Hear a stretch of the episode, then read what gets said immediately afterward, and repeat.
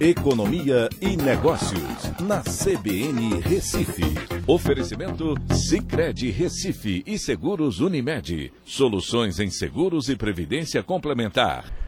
Olá, amigos, tudo bem? No podcast de hoje eu vou falar sobre o IBCBR, que funciona como uma prévia do PIB e é divulgado mensalmente pelo Banco Central.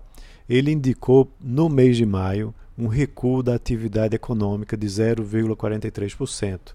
A expectativa do mercado era de uma alta de 1,05%, mas é, esse resultado veio negativo e, de todo jeito, não faz com que a, o resultado para o ano até o momento seja muito ruim.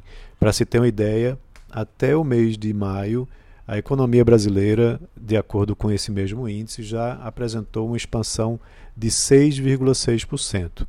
E em 12 meses, até maio de 2021, uma alta de 1,07%. Mas, claro, isso aí ainda vai fazer é, algumas mudanças, né, vão acontecer para que a gente tenha provavelmente esse crescimento mais forte à medida que os meses mais fracos do ano passado saiam dessa, é, dessa estimativa. De todo jeito, é, é uma, uma apreensão, uma certa apreensão que a gente tem na economia, né, porque, por exemplo, há poucos dias saíram os dados do setor de serviços apresentando um crescimento no mês de maio.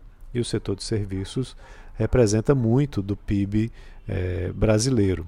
Então, a, a gente vive agora novamente um momento de altos e baixos, com os, com os indicadores da economia brasileira, mas uh, provavelmente agora, no mês de junho, eh, já deveremos ter uma elevação desse indicador, até porque o nível de isolamento social caiu bastante, né, com avanços da vacinação e a queda eh, dos casos de Covid e também da mortalidade. Eh, então, claro, precisamos estar acompanhando bem de perto esse indicador. É, ele funciona como uma prévia importante do PIB, porque ele leva em consideração a agricultura, a indústria e o setor de serviços, e tivemos essa oscilação negativa é, no mês de maio. Então é isso. Um abraço a todos e até a próxima.